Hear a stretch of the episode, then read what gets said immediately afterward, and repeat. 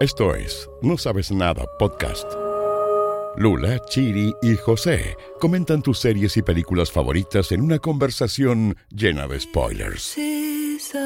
Síguenos en Spotify y búscanos en Instagram como arroba no sabes nada podcast. Tú tienes Zoom y esa weá, a mí me se me olvida de repente como estoy como tan regalón con el hecho de que, ah, sí, podemos grabar todo lo que queremos. Ah. Que después cuando no estoy tú y hago cosas yo, con Bueno, nos pasó en todos los capítulos de Star Wars con la Chichi, que era todos cortados. Así como, bueno, chiquillos, nos quedan dos minutos, así que vamos a cerrar la idea aquí y seguimos. Me estoy hueveando. ¿Y por qué no me decían? Les podría haber mandado los links. Oh, yo creo que, puta, hoy, de más que se nos, nos o sea, les, po- les podría dar la contraseña de esto. Si yo el, yo el Zoom lo ocupo solo para no saber nada. O sea, lo ocupaba cuando hacía talleres, pero dejé de hacer talleres hace mucho tiempo. Y ahora un par de veces lo he usado para reuniones de la pega, cuando hemos hecho por Zoom. No pagan Zoom los buenos, si nadie paga Zoom, soy yo la única buena. Y tú me escuchas bien, ¿cierto? Yo te escucho muy bien, amigo. Entonces, en uno, en dos y en tres. Bienvenidos y bienvenidas a un nuevo capítulo de No Sabes Nada Podcast, como pudieron ver en el título de este episodio, nuestro episodio número 125, caminando a pasos agigantados. No, mentira. Siempre vamos a Al estar mil, caminando, A esta altura, como que siempre estamos acercándonos a algún momento, que ahora va a ser el 200, después va a ser el 300 y así. Porque sí, yo nunca voy a dejar de hacer este episodio, este episodio, este, este podcast. Espero que nunca se Oh. aburran, nunca se aburran de mí, amigas. Oye. nunca voy a dejar de hacerla. ¿Y cómo será Mm. en el futuro? ¿Cómo existirán los podcasts? ¿O quizás va a ser como con la mente, a ser tú? Em, o quizás algún día se transforme en un programa, no sé. O quizás sea un podcast para siempre, vamos a ser viejitos después como... Hola. Difícil pensar en el, en el avance de las tecnologías. Sí. Como que ni- al final siento que nunca le achuntamos a nada. No, cero. decimos, no, en el futuro las cosas van a ser así. Nunca son así, o simplemente son una pequeña actualización de cosas que ya existen, pero que ca- cambian toda la, la forma de relacionarnos. Como... Igual hay cosas que, es que yo creo que el celular y ese tipo de weas, internet, cambió Sí, bueno, yo- esto yo lo he dicho, estoy con tu chaqueta como institucional, las zorras. Sí. Soy, pero Igual yo te dije que era, era el Michael Scott de tu oficina. Em, eh, que iba a decir que yo, siempre comento esto mm, como de manera no tan el- elaborada quizás, pero lo que hizo Internet finalmente es que nos permitió hacer algo que los seres humanos siempre qui- quisimos hacer y que nunca pudimos, que era eh, comunicarnos telepáticamente. ¿Cachai? Ah, claro. Creamos una vía de comunicación que no era a través del habla ni nada como tangible, por así decirlo, sino que tuvimos, y, y como no éramos capaces de hacerlo realmente como orgánicamente, creamos un cerebro eh, como aparte, que sería el computador, un cerebro extraíble, ¿no? ¿Cómo se dice? Como Como eh, externo, con una memoria externo, externa. gracias, donde esa era la palabra externo, un cerebro externo que tiene la capacidad de comunicarse, entre comillas, telepáticamente con los otros cerebros externos de las otras personas y, eh, y esa tecnología yo creo que imaginarla antes hubiese sido muy difícil, entonces como que ahí también nos cagó un poco la mente. Yo me acuerdo un, había un video que daba vueltas por internet cuando yo estaba en la universidad y recién existía internet, como recién YouTube quizás, que se llamaba como, ah, se llamaba como Prometheus, una cosa así. Y era como una proyección, Prometheus, o algo así. Lo- de- de- Ah, de- te lo busco y te lo mando. Y era como una proyección de cómo iba a ser el futuro. Y yo creo que no le achuntaron a nada al final.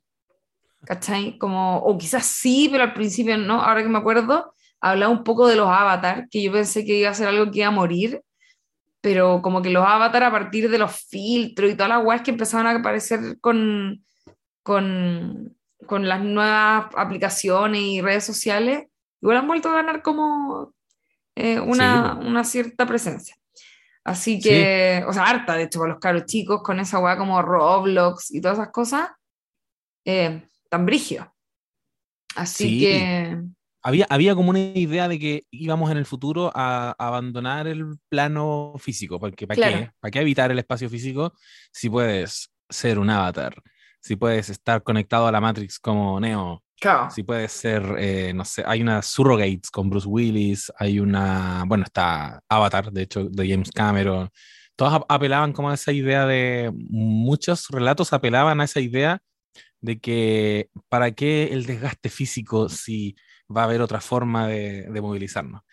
Yo creo que al final mi teoría es, parecida a la tuya, pero no es la misma. Yo creo que, y siempre he sentido que lo que buscamos al final es la teletransportación. Yo creo que lo ah, que buscamos. Es que son todas las tele po. Sí, eh, claro. Que, que, en el fondo es no depender, es estar donde queramos estar cuando queramos estar. Y desde puta, la radio en adelante, como la mm. radio, el teléfono, la televisión y ya internet, nos, nos dejó demasiado ahí mismo. Como, Es eso, es es, eh, que tu familia está en Estados Unidos y tú estás en Chile y prendes el computador, pero están juntos. Es como que la, al final todo ha sido avance de las telecomunicaciones. Ese, como que me imagino cuando se hablaba de este imaginario de los autos voladores, como pico, a nadie le importa un auto volador si están los aviones, ¿cachai? Eh, o los helicópteros. Y es como, no, las telecomunicaciones sí eh, era lo que nos importaba. Como, y al final va 100% de la mano del de, eh, sistema de producción, porque los autos voladores no agilizan ni una weá.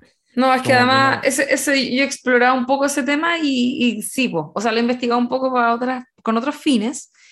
Y sí, pues no, hay, cosas de, la, de ese pasado que se imagina en el futuro y es como, de hecho me acuerdo que alguna vez vi una weá que era, lo explicaba muy en sencillo, es como un auto volador no sirve ni mierda porque si chocáis en el, en el cielo, te morís, po como que al toque, ¿cachai? No, no tiene sentido. Em, y además que, en fin, las carreteras, igual es verdad que lo hacen los aviones, solo que como más colectivamente, menos que sea multimillonario, porque e, es, un poco más, más complejo el asunto. Yo voy a decir que además hay probablemente ahí lo que, lo que realmente es como el desafío es el, es el cuerpo realmente. O sea, yo creo que lo de los avatares y esto que decías tú, em, o sea, que decíamos antes, hace un ratito, efectivamente terminó ganando. Como que, por ejemplo, para la pandemia se probó que era súper útil, ¿cachai? Y ocurre también con el tema del físico, como que mm, la gente ocupa filtros eh, a un nivel cuático que si las veía en persona no las reconocí, ¿cachai? Como ese tipo de cosas. Claro. Y, y lo que la, la, última valla, digamos, va a ser lograr o no morir o no envejecer, que probablemente son más o menos lo mismo hasta cierto punto. Y probablemente si logramos en algún momento depositar nuestras mentes en algún tipo de dispositivo, ser eh, como, eh, ¿cómo se dice? Como eh, un... ¿Inmortales? Nos podemos volver inmortales. ¿Cómo se dice? ¿Como vessel? No, como, como una... Una weá en la que te puedes depositar. Una vasija una vasija en la que te ah, podáis depositar a, tu mente eh, y, y, a lo mejor vivir en mundos virtuales tiene mucho más sentido si es que resulta que los cuerpos orgánicos envejecen, ¿cachai? Igual se está dando esa batalla, pero es mucho más difícil lograrlo, que el cuerpo no envejezca, así que está difícil tarea. Y los relatos de ciencia ficción recientes también en, eh, masivamente empezaron a apuntar hacia allá. Cacha que hace poco me escuché parte de nuestro capítulo sobre la serie Years and Years. Ya, sí, pues ahí hablamos transhumanismo. Hablamos de toda esta weá porque algunos saben, Nadita, hace poco, dos de hecho nos escribieron como, oh, cabres, escuché Years and Years y anduvieron cuático con, la, con las predicciones, hablaron de, de, Ucrania y qué pasaría si Rusia invade Ucrania y hablamos... La dura y dijimos que, que, ellos tienen un presidente que es un comediante que llegó, como parece que tocamos teclas. y yo dije, bueno, ¿dónde está esto? Lo quiero escuchar. Y escuché el principio y nos pasó exactamente lo mismo que nos está pasando ahora, porque hay algo en común entre esos dos episodios que no está nuestra amiga Claudia Cayo presente. ¡Ah, la dura! tú! Así que cuando Este es como el capítulo de Community, eh, Remedial Chaos Theory, que explora qué pasa con el grupo de amigos cuando falta uno. Es- cuando no está la Chiri, nosotros hablamos de ciencia ficción y empezamos a divagar. Porque, Oye. ¿qué, qué es este podcast sino hablar cualquier cosa? Qué bueno, y de hecho si me escuchan tecleando es porque estoy anotando Remedial Chaos Theory y quiero agarrarme de eso, y quiero agarrarme de que antes dijiste que Internet nos permitía estar en todas partes al mismo tiempo, Ah, porque perfecto. en este capítulo vamos a hablar sobre la película de A24 que más ha recaudado en el último tiempo, o sea, en la historia de A24, por lo que entiendo, que es Everything Everywhere All at Once, todo eh, en todas partes al mismo tiempo, una película que estrenó el 22 de marzo del 2022 y que fue escrita y dirigida por los Daniels, como se hacen llamar, que son en realidad dos personas distintas, pero que se, se, se llaman, eh, los dos se llaman Daniel en el fondo, Daniel Kwan y Daniel Scheinert, Claro. eh, se hacen eh, llamar los Daniels, que son un dúo de directores que eh, empezaron a trabajar, se conocieron cuando estaban estudiando en la universidad y que han dirigido varios videoclips en conjunto con, con mucha onda y que además tienen una película anterior que se llama Swiss Army Man, que es del 2016, protagonizada por Paul Dano y Daniel Radcliffe, eh, que yo me acuerdo de, mm, de Swiss Army Man, no la vi, como que Yo eh, también. voy a tirar un, un- un- como no sé cómo disfrazar este dato sin quedar mal, pero yo que soy una persona de las ilegalidades normalmente, como que accedí, pero nunca la vi, Mm. ¿cachai? Y siempre quise verla y como que nunca me hice el tiempo y filo, pasó el tiempo y no la vi, no la vi, no la vi. Y ahora quiero igual puro verla porque me han hablado muy bien de ella, obviamente, y como no, si evidentemente estos locos tienen una bola buena, eh, considerando la película de la que vamos eh, a hablar hoy, que es esta Everything Everywhere All at Once, que es una película bastante interesante y creo que Joselito por aquí nos iba a, a Sí, dar un- una pequeña eh, sinopsis. Pero por supuesto, antes de la sinopsis quería eh, sumarme a tus palabras y Diga. decir que, que tampoco la he Diga. visto la anterior. Me apareció ahora, ahora revisando quiénes eran los Daniels, me apareció Swiss Army Man y ta- también. Me la recomendaron diferentes personas en su momento. Era como esa película que tienes que ver, pero no con suficiente ímpetu. Siempre era como, era como un nivel de intensidad no tan alto como para yo empujarme realmente a verla. Como que quedaba en un mood medio hoy sí es buena, es buena, es como acuática, es como freak, es como, bueno, vela, vela y, yo siento que ahora debo correr a verla. Es como, le- a- en este momento les creo todo a los Daniels, o al menos quizás yo soy el, el público demasiado ideal para Daniel Kwan y Daniel Chainer. Yo no he visto nada, an- a nada de ellos antes de Everything Everywhere All at Once. Que como me estaba recién dando el pase mi amiga, es esta película de ciencia ficción eh, que está protagonizada por Evelyn Wang, que es una mujer eh, china, chino-estadounidense, que eh, ella es hija de, de padres chinos, pero claro, en la, en la juventud se radicó en Estados Unidos, que tiene una vida muy complicada. Tiene una vida muy compleja por diferentes motivos. Es muy parecido a lo que hacen con, con Walter White al principio de, de Breaking Bad, que te hacen como un, un resumen muy rapidito de por qué su vida está como cuesta arriba. En el caso de ella, tiene, tiene un marido eh, bien pusilánime, que poco la apoya, que, que parece que es medio infantil y que, y que como que está siempre en las nubes.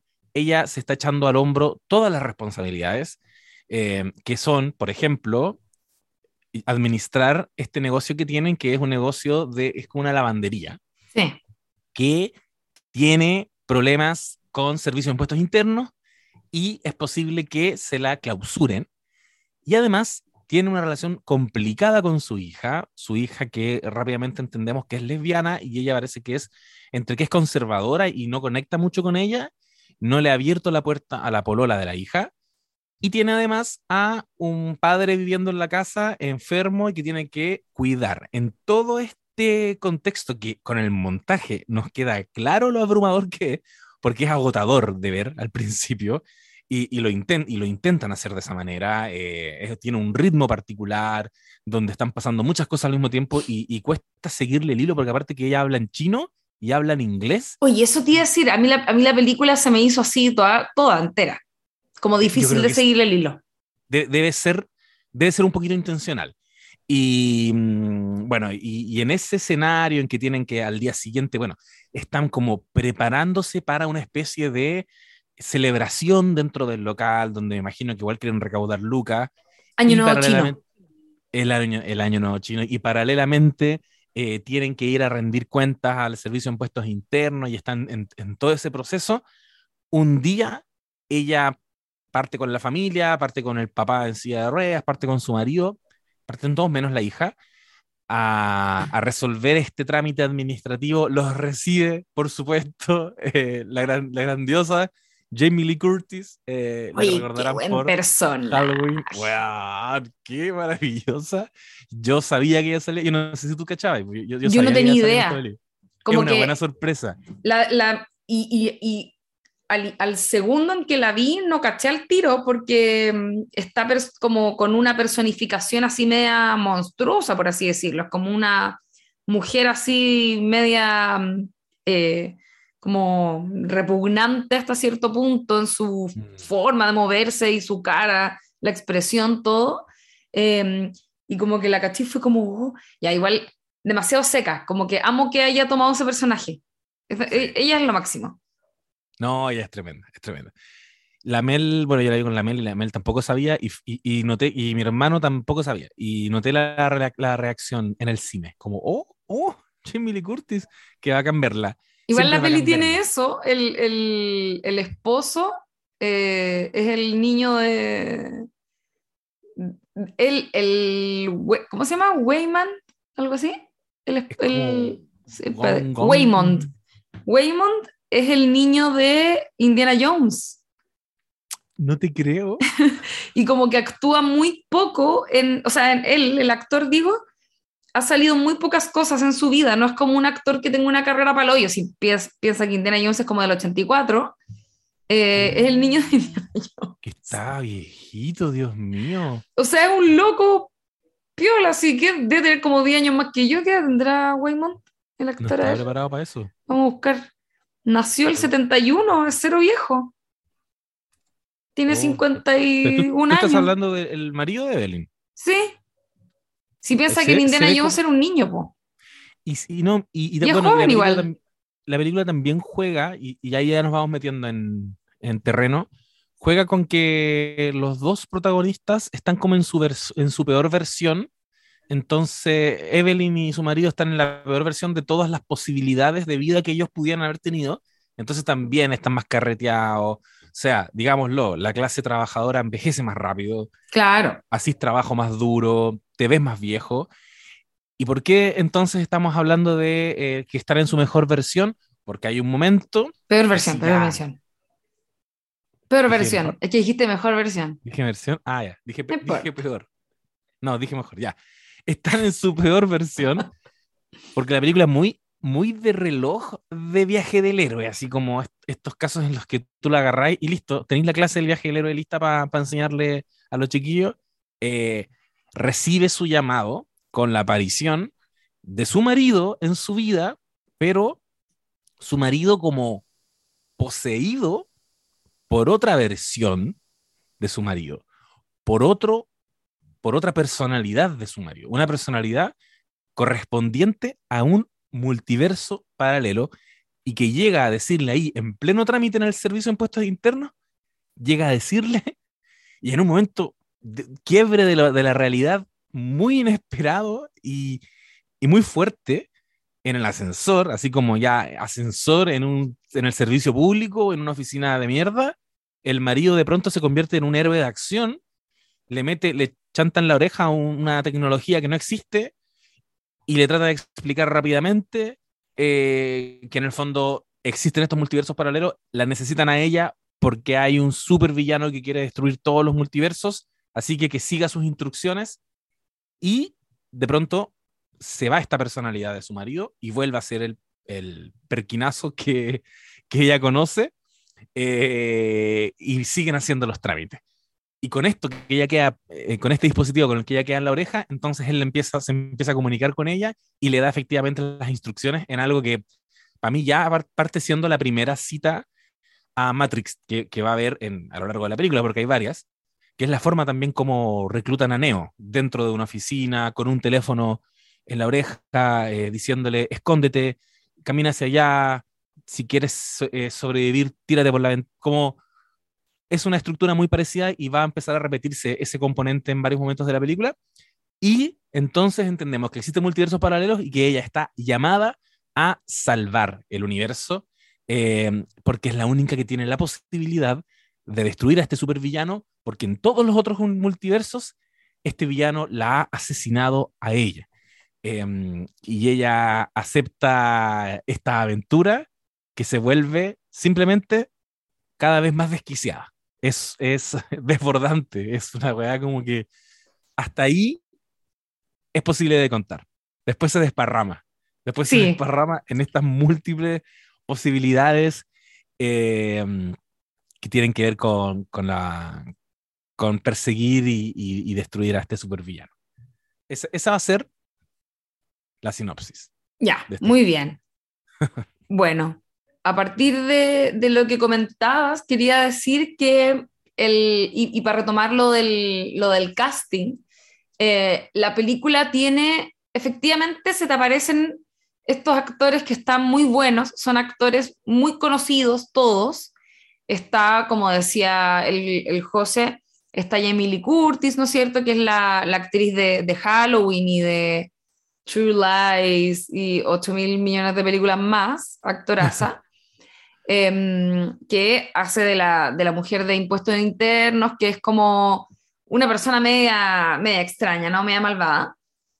y en muchos de los universos es, eh, es 100% malvada está obviamente la protagonista, que es Evelyn, que ella es una actriz también muy conocida, es, la, eh, es una de las actrices de El Tigre y el Dragón, que fue una película muy, muy conocida en, su momento y muy galardonada, y que además eh, es súper interesante que sea, que sea ella y que ella salió en esa película, porque la película, esta película, perdón, eh, tiene una mm, está todo el rato un poco riéndose de sí misma y de las películas a las que se parece, como que las referencias a, a, Matrix son bastante explícitas, a, esta misma actriz que se llama Michelle Yeoh en, en la vida real, em, que participó de esta película El Tigre y el Dragón, ¿no es cierto?, hiper mega conocida, donde hacían artes marciales impresionantes y volaban por los árboles prácticamente.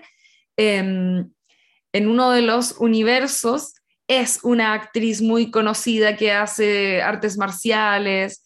Eh, hay un momento precioso que es cuando se van a un universo, no voy a tirar el spoiler todavía, pero se van a un, a un, a un, universo en el que ella y su marido nunca se casaron, que es el, perdón, es el de la actriz, de hecho, el de la actriz de, de, de artes marciales, donde todo les sale maravilloso y ella es muy famosa y él también es como exitoso, muy distinto de lo que le ocurre en, el universo como madre, por así decirlo, que, o sea, o no madre, eh, base, que es donde están eh, cuando comienza la película. Eh, y en ese universo donde su vida está maravillosa, está todo hecho como... Hay algunas escenas están hechas como si fuera esta película de Wonker Wai, como, ¿cómo se llama? Con ánimo de amar Ánimo para Amar.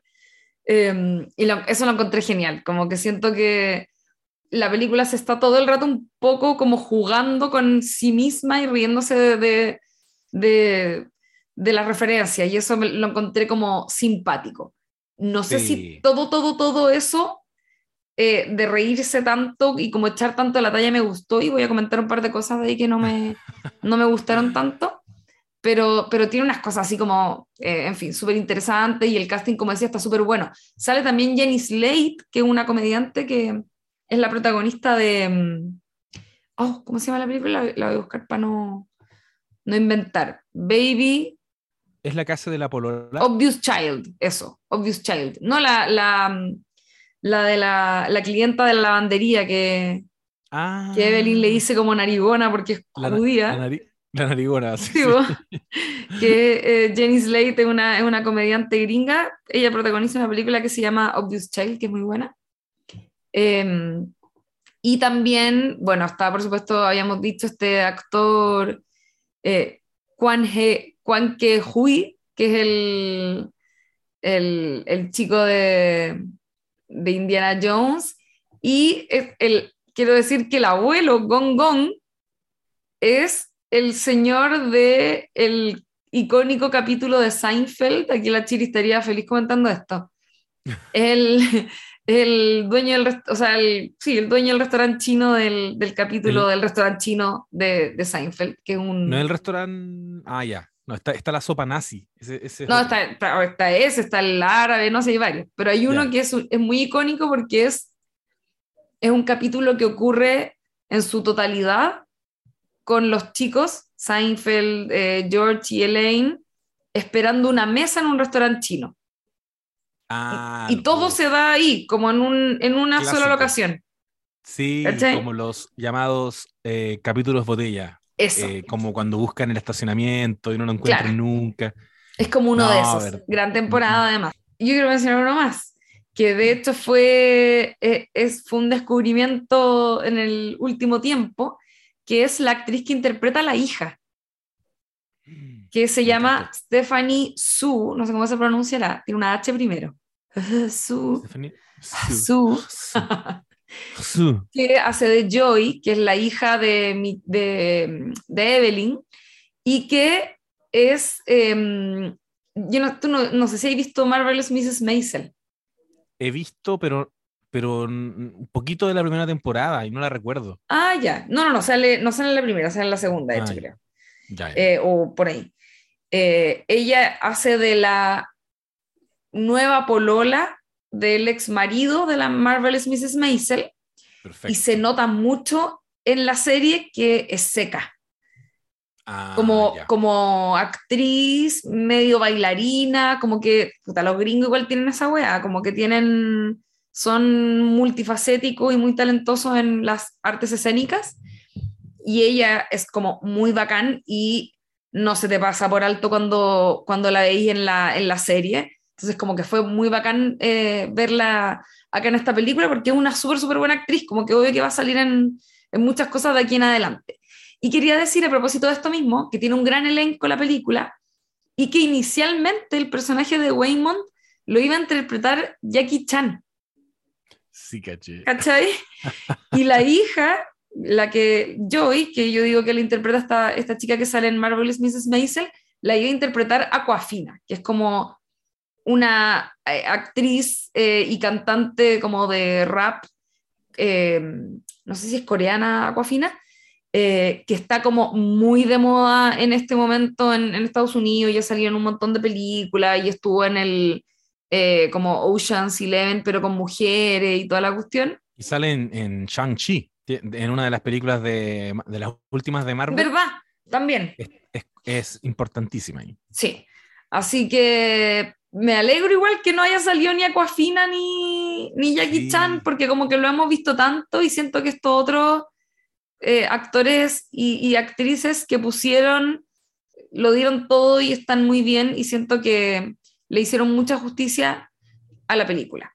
Ya con este recorrido a la, de la trivia y el casting, el datito que eh, no importa tanto realmente para estos efectos, porque lo que nos importa es hablar sobre la historia de esta película que está está súper interesante, así que empecemos a meternos en ella. Yo quiero saber qué te pareció. Sí. Oh, yo, amiga, eh, como diría nuestra compañera Claudia Cayo, flipé. Eh, y pe- pese a que tenía las expectativas súper altas, eh, y yo traté de no subirte las expectativas a ti, no sé si lo logré, pero yo ni siquiera intenté bajármelas a mí mismo, ¿cachai? Me senté a verla, en el primer tramo de la película le fui cachando el registro medio cómico que tenía que no, no, no me llegaba a convencer mucho, me estaba intentando enfocar en el drama. Y de pronto tiene este quiebre hacia lo fantástico.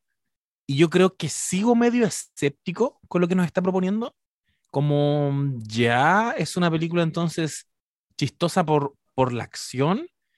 Y, y de pronto se empezó a volver cada vez, cada vez, cada pasito que daba se empezó a poner más profunda y, y puta, siento que equilibraba y equilibra demasiado bien todos los géneros en los que quiere transitar. Es como, es como bien inclasificable en ese sentido, porque yo siento que es, es comedia, drama, acción, ciencia ficción, em, pero está todo, al menos para mí, en su dosis precisa, especialmente eh, cómo no desaprovecha, por un lado, como grandes géneros que, en que se mete, yo diría comedia y drama, por un lado, no desaprovecha el potencial cómico que tiene, yo te prometo que estaba cagado de la risa en el cine. Estaba cagado de la risa. Voy, a hacer aquí, voy a recordar solo el momento en que un weón está persiguiéndola y, ah, porque ya, esto es súper importante. Ya, oye, si eso no lo hemos dicho ya. Sí, es que esto es clave.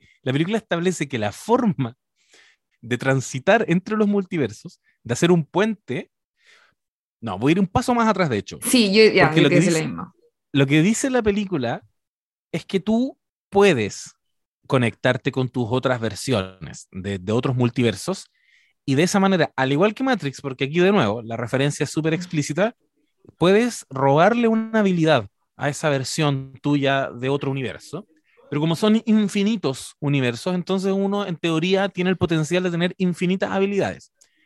Y van los personajes entonces conectándose con esos otros multiversos para poder adquirir una habilidad nueva, muy como cuando a Neo le, enchufaban un disquete y decían, ahora puedes pilotear helicópteros.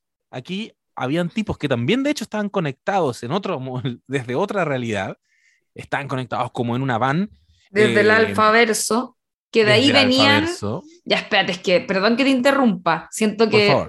No sé si explicamos bien esto, pero en el fondo, el, el, el Waymond, que es el, es el, nombre del marido, o Waymond, déjame aclarármelo a mí misma, Waymond, Waymond, eh, que el, el, el, Waymond que le dice que, que, se le aparece en este ascensor que contaba el José, es, un way, es el Alpha Waymond, que es del alfaverso, que es uno de los universos donde Evelyn murió, pero donde Evelyn era como una puta genia de la tecnología y logró generar una tecnología que le permitía saltar a otros universos, ¿no es cierto?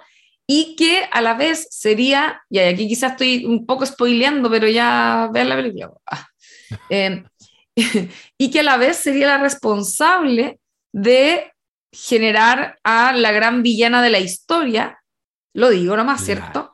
Que es una versión de su hija Joy, que eh, ella como que le cargó tanto la mata tratando de entrenarla para que saltara a otros universos, que Joy como que se le fragmenta el cerebro y tiene la capacidad de habitar todos los universos a la vez, y eso la vuelve eh, una persona como ni, completamente nihilista, porque le pierde el sentido a la existencia, como que si puede experimentar todo a la vez, ya la vida como que va perdiendo sentido para ella y se vuelve una villana de, esto, de este multiverso. Em, Exactamente. Y, y, esa Evelyn, como decíamos, muere, no me acuerdo si dicen cómo muere. De hecho, creo que esa mm. trama la dejan, era, era uno de mis comentarios. Em, ah, ya. Pero esa Evelyn está muerta, entonces este Waymond que va a buscar a esta Evelyn del universo nuestro, en el fondo, eh, la elige precisamente eh, porque cree que tiene potencial. Y no sé si esto es algo que resuelve ahí mismo o venía ya con esta idea porque por qué accede a ella, en fin.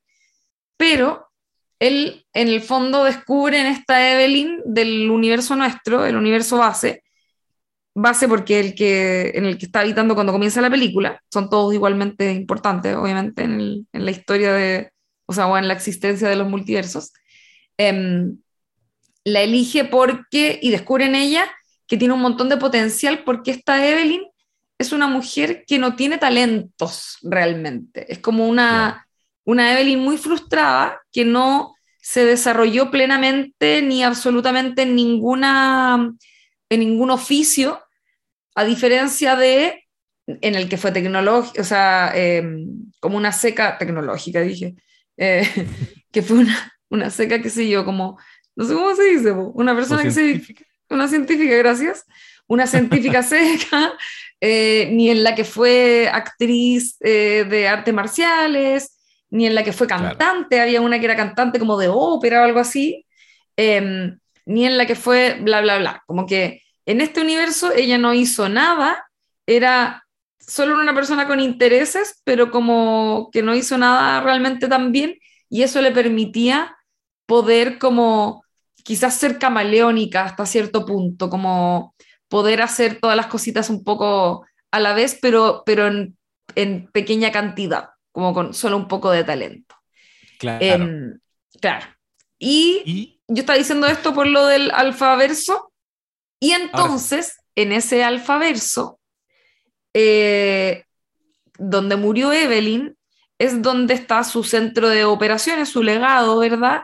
Donde se dedican entonces a intentar combatir a esta Joy malvada que se hace llamar, y por ahí tengo anotado el nombre porque no me acordaba, Yobutupaki. se y es... Eh, eh, y es como este lugar medio como el mundo real de Matrix, donde te enchufan y te sacan cosas a la cabeza y eso, donde, de, de dónde proviene este, este Waymond científico, Alpha, Alpha Waymond. Tal cual. Bueno, y en la línea de lo que estáis comentando, que excelente upset para poder avanzar, porque lo que yo en el fondo estaba diciendo es que, que siento que tiene dosis justas de comedia, de drama, y para mí, en términos de comedia, me, me dio mucha, mucha risa muchos momentos. Sentí que estaban muy bien aprovechados, como por ejemplo, porque para, para hacer ese puente con esos otros multiversos, la regla es que tienen que, de, la nada, de manera espontánea, eh, salir con una acción súper impredecible e improbable. Em, una wea random. Hacer algo random. Entonces, toda la película va a estar plagada de pequeñas acciones estúpidas para poder conectar con ese otro multiverso y tener las habilidades. Entonces, en momentos muy tensos en que necesitan esas habilidades, al mismo tiempo tienen que hacer algo muy ridículo. Y esa weá la encontré maravillosa. ¿Sabes que me, recordó un poco a Rick and Morty? Como que dije, mira, yo estaba ahí, yo he estado sintiendo esta risa que contiene mucho, mucha emoción, mucho drama, mucha ñoñería de la ciencia ficción, pero que en el fondo todo como un vehículo para, para reflexionar por un lado, para reflexionar, como para, para hacerse grandes preguntas filosóficas, pero también para reírse mucho. Y, y, con un nivel, y con, perdón, y con un nivel de absurdo importante. Sí. Y medios pasados para la punta. Como que, de hecho, bueno, lo voy a comentar al tiro porque ya sacaste el tema Ricky Morty, pero los Daniels dijeron que ellos habían empezado con este proyecto el 2010, como que vieron una película ah. y quedaron rayando la papa y querían hacer algo con esto. Y eh, como que estuvieron mucho tiempo, que sé yo, leyendo, ustedes saben, no es que hayan empezado a escribir la película del 2010 y se demoraron de años, sino que algo que ocurre con los proyectos en general, sobre todo de este tipo, es que uno empieza, se te implanta la idea en la cabeza y empieza a leer al respecto y la empieza a madurar y tomáis una nota y sacáis una idea y después la cambia y etcétera. Entonces en eso se demoraron mucho tiempo y que en todo este recorrido que tenían ganas de hacer esta historia, se le empezaron a aparecer historias parecidas, po, ¿cachai? Ah, Como que empezaron a salir eh, películas y cosas que medio que ya contenían esta temática y se le estaban, se le estaban, como que se la estaban arrebatando, por así decirlo, y les pasó que salió Ricky Morty oh. y, y, les dio la media de pero fue como ya no, no podemos seguir viendo Ricky Morty. Como que tomaron la decisión, sí, tomaron la decisión de dejar de ver Ricky Morty porque les da la media depre porque en, el, en Ricky Morty había muchas cosas que ellos como que medio que se les habían ocurrido, ¿cachai? Oh, qué heavy. Es que, es que el, eh, Dan, Harmon, que es un tipo para mí en comedia, ya saben ya hicimos un capítulo de Community. Es un, para mí es un tipo brillante y, brillante también en lograr eso, en equilibrar la comedia, porque la comedia no está solo aquí para hacerte reír. Al final del día te tienes que quedar con algo, te tiene que dejar algo. Eh, pero entre medio, claro, voy a tocar teclas chistosas, pero estoy contando profundamente, estoy fundamentalmente, eh, estoy hablándote de la condición humana, de la salud mental, como de, de grandes temas. Él entiende que cuando tú hablas de lo, porque hay algo chistoso que el rollo de los multiversos bueno, además de en la ciencia, en la ficción existe hace caleta, lo, lo han abordado mucho. Yo me acuerdo, ponte tú, de Fringe, Fringe, que es una serie que hizo J.J. Abrams después de Lost, que todo el rato es sobre los multiversos y la posibilidad de, eh, de enfrentarte a otras versiones de ti mismo y la gran guerra que se va a desatar entre nosotros mismos, pero de diferentes eh, multiversos. Sin embargo, siempre me llamó la atención que era tan acotado. Es como, loco, me estás hablando de que hay infinitas posibilidades. Hay un, siempre cuando hablan de esta teoría, de la teoría de las cuerdas, te dicen, desde el Big Bang en adelante puede que eh, se abrieron otras posibilidades en las que ni siquiera hay seres humanos o en las que los seres humanos somos eh, verdes o somos eh, de maneras que ni siquiera nos podemos imaginar o que los animales gobiernan, o, ¿cachai? Y sin embargo siempre para, un tema narrativo, las historias decidían mostrarte un multiverso muy parecido al nuestro, pero la versión 2 de José Bustamante tiene más bigotes que yo, ¿cachai? O es un poco más flaco. Entonces Dan Harmon lo que hace es decirte, weón, son infinitas posibilidades y explora en esta comedia animada que es Rick and Morty, explora eso caleta. Entonces ellos viajan entre multiversos, ellos juegan con eso, está el multiverso A, 2, 4, 3, B, 1, 2, y te muestran que los hueones son, no sé, eh, Rick es Pickle Rick, es un, bueno, no, aplica Pickle Rick en verdad, porque eso, es otra, esa es otra explicación, pero te, te dicen que efectivamente no, hay weas muy bizarras, muy bizarras, muy parecidas, efectivamente, a uno de los multiversos que tiene esta, esta película, que es en que eh, los seres humanos evolucionaron de tal manera que nuestros dedos son vienesas. Esa weá tiene que haber sido la gran depre que les dio a estos cabros, porque efectivamente ese es un registro de humor muy parecido al de, Dan Harmon en, en, Rick and Morty. Y lo que a mí me dio mucha risa eh, fue cuando había un tipo en una situación tensa, en una pelea, en un combate cuerpo a cuerpo, eh, un tipo necesitaba activar habilidades y la instrucción que le dieron es que se tenía que meter por la raja, perdón que lo diga de esa manera, un trofeo. cuando apareció el trofeo, cuando apareció, ese era como el trofeo que había recibido Jamie Lee Curtis como la funcionaria del mes o la funcionaria del año. Eh, y igual desde que lo muestran, uno dice, esta weá es muy fálica. Es que era, o sea, no, de hecho es, es un bad plug, como que el, te muestran el trofeo y te saca risa la, primera vez que lo ves, porque tiene forma de, eh, no sé cómo se dicen en español los butt plugs, perdón por eh, como tirarme el anglicismo, pero es una mm, un, tapón de... Eh, ¿Cómo? Como una especie de estimulador anal. Sí, es como un estimulador anal slash em, expansor anal, porque se usan principalmente para eso igual como para ah, facilitar el, el, sexo anal y, y qué sé yo. Eh, y, y, esa es la forma, o sea, te tiraron ese chiste primero, como para que viera ahí el, el bad plug, y después, eh, como que te lo sembraron para después cosecharlo, ¿cachai? Ese momento. Es como la, la, pistola de Chekhov de los dildos, es como el dildo de Chekhov. Es como, bueno, apareció esta weá en pantalla, alguien se la va a meter en la raja en algún momento en la película. Claro. Y, y apareció y, efectivamente este tipo se intenta sentar en el escritorio y ponerse, y es demasiado absurdo, demasiado ridículo que la atención esté puesta en cómo ella le quita esa weá y como que la corre y él trata de achuntarle, trata de achuntarle al hoyo y no puede y, yo estaba, te juro, con dolor de guata de la risa y, y fue una muy buena experiencia en el cine porque estaban todos así como con ataque ah, em, fuiste a sala llena. Fui a sala llena. Quedé, ah. quedé de hecho hasta mal ubicado de lo llena que estaba. Ah, pero qué buena. no, es colectivamente una gran catarsis y donde, donde después te, te relaja y te hay que echar cuando que hay dispuesto al humor, como cuando vaya a ver un stand-up y los primeros chistes no te dan risa, pero hay un chiste que te quiebra de la mm. risa y ya después dime peo y me voy a reír, ¿cachai? Entonces, tiene, tiene esos buenos momentos cómicos iniciales que te sueltan, como que te relajan y te preparan para recibir comedia, pero no te preparan para el nivel de drama que se viene. Oye, pero qué, em, qué, buena experiencia. Yo no, yo no tuve la misma, fíjate. Yo no fui a sala llena para nada. Y más encima, tenía a unas personas sentadas atrás que eh, todo bien, pero reaccionaban muy audiblemente, pero a todo. Como que pasaba un perrito, ¡ah! No sé cuestión, ¡eh! ¡No! Están así toda la película y es como, oh.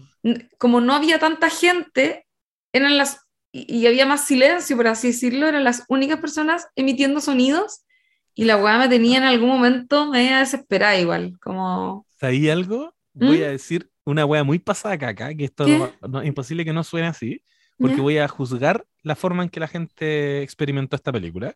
Pero yo creo que estaba tan establecido ya que era una gran película que como que ya se estaba empezando a generar esa idea que yo creo que por eso estaba la sala llena ahora, la vi el domingo, y lleva caleta en, cartelera. Em, que yo creo que fue gente muy como, ah, esta es la película que me dijeron que tengo que ver, entonces había una disposición a encontrarle bueno todo. Em, me, pasó una weá también, como que a veces había momentos en que sentía que, cabrón, no, esta, no era, esta parte no, esta parte Aquí es no. Aquí no, esto no es, oh Dios mío, esta weá es, es, como que los, casi que en mi mente lo escuchaba decir, es que esto es una obra maestra, y es como, no, esto es muy normal, ¿cachai? La escena anterior, esa fue brígida. Bueno, evidentemente es muy pasado acá lo que estoy diciendo, pero, pero igual sentí que Mira, contribuyó a una buena experiencia en la medida que estaban todos así como, weón, recibiéndola muy bien la película. y motivados.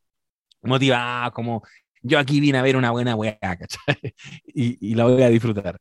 Eh, pero sí, también es que, yo, es que tenía al lado, onda, estaba la Mel al lado mío y al lado de la Mel había un tipo que estaba muy como decís tú, como el que estaba sentado atrás tuyo, como reaccionando ya a todo, como, como había un diálogo y era una wea aplausos. Y en realidad a veces sentía que ya, sin tampoco era para tanto. Es que aparte esa wea distrae un poco, si está bien reaccionar, pero sí. hay más gente. Pero bueno, ya igual está bien. Igual encuentro que me envidia un poco tu experiencia en ese sentido porque sentí que, eh, bueno, y aquí vamos a entrar eh, quizás un poco eh, a dar opiniones más personales también en relación a, a cómo percibimos la historia. Yo al menos en mi caso con lo que voy a decir a continuación, y es que yo no me, me costó mucho llegar a reírme, quizás me, leí, me reí en el momento del que decís tú, ya. pero como que eso igual ya estaba más o menos avanzado, ¿cachai? Entonces ah, me pasó un poco que sentí que muchas cosas no me hicieron gracia, entonces, y ahí más encima, obviamente había escuchado que la película era muy buena, tú me habías contado que era muy buena, yo ayer justo había, porque la vi ayer en la noche, en la tarde, justo antes había visto una amiga que, no sé si estará escuchando esto en, el futuro cuando salga, eh, le pido perdón porque la maca que la quiero mucho y es como una persona a la que le tengo mucho mm, respeto a su opinión y a ella le encantó la película y siento que la voy a defraudar porque como que no es que no me haya gustado, pero yo no quedé tan vuelta loca, ¿cachai? Y me pasó que estaba todo el rato esperando que me volviera loca la película, desde que comenzó, porque sabía que era buena, y me, me costó, me costó mucho entrarle a la película. Y como decíamos, bueno, está ese momento en el que hubo como una especie de quiebre en el que uno se ríe mucho porque es demasiado zafado, como que de verdad, eh, o sea, literalmente logran finalmente meterse el bad plug en el poto y como y son dos. Dos weas metidas en la raja. y, es, y es toda una pelea con la wea. Bueno, es que esa wea es delirante. Eh, y ahí, ahí me reí caleta y todo. Y sí me emocioné hacia adelante la historia y toda la cuestión. Pero eh, yo no salí vuelta loca de la película. ¿Cachai? Como que no quedé para nada fascinada tanto, como que después la, comentándola, porque después ayer en la noche, después de la película, me junté con una amiga y la habían visto, entonces como que pudimos hablar un par de cosas, y comentándola creo que le rescaté más cositas, y hoy día también armando la, como mis notas para hoy, para este podcast, digo, también me, me aparecieron nuevas apreciaciones que creo que valoré y todo, pero me sentí como triste conmigo misma porque sentí que no me voló la cabeza. Me hubiese gustado ver algo que me volara la cabeza de este tipo, ¿cachai? Pero no, no, no, lo sentí tan así y creo que quizás hasta cierto punto, y por eso lo mencionaba, creo que quizás hasta cierto punto las personas del cine también no están eh, tan bolas de cabeza. Ah, ya. Y mi pareja, que fui eh, acompañada, está en la misma, creo que se pegó hasta un par de pestañas. ¿Cachai? Ah, ya, Porque igual si no engancháis bien, y lo que mencionabas tú al comienzo, que es que la película pasa muy rápido por muchas cosas y hay caleta de información y es medio difícil de entender al comienzo, sobre todo el, idioma, porque te habla en, chino, pero después en inglés, y pero con acento, entonces como que igual es bien dinámica también como en la cantidad de información que te entrega todo al mismo tiempo, ¿cachai? Claro. Em, que igual se puede dificultar un poquitito el enchufarse, porque además te están invitando a de pronto tratar de entender un universo que es súper absurdo, ¿cachai? y esa fue otra de mis problemáticas, que yo creo que tiene unas cositas que están medias como sacadas, por así decirlo, como un poco, un poco random, y que también a mí me, como que me dificultaron un poco. Y voy a decir al tiro el ejemplo de esto, que es el universo del mapache me hizo reír una vez y después era como que, ¿qué es esto? ¿Cachai? ya, yo creo que eh, ¿tú viste Rick and Morty o, no tanto? Poco. No, no, no, la he visto harto, pero no, no, quizás no he visto como todos los capítulos, eh, ni, ni, y quizás medio salpicados, pero igual he visto harto Rick and Morty. Es que, ¿cachai? Yo parece que abrazo demasiado rápido el absurdo en la medida que estableció las reglas de que los universos son, son muy... Eh, puede ser cualquier cosa, cualquier weá. Entonces, como que valoro el esfuerzo de mostrarte algo absurdo, porque probablemente si, si nos vamos en esa línea de pensamiento en que existieran, existieran estos multiversos en que cada decisión gatilla una decisión, un, gatilla un universo nuevo, eh, habría uno en el que probablemente un mapache hace lo que hacen en, esa película, que, que a todo esto, si es que no lo han visto y están aquí eh, tragándose todos estos spoilers, eh, es una referencia eh, obvia, es como una parodia de Ratatouille. Explícita, de hecho aparece ese universo porque alguien se equivoca y en vez de decir Ratatouille, dice Raccoon no sé qué. Raccoon Claro, y como que, y, se, y, como que luego aparece ese universo, es como, un, como un chistecito en el fondo. Claro, como que se adelantan a, algo que, que, después aparece.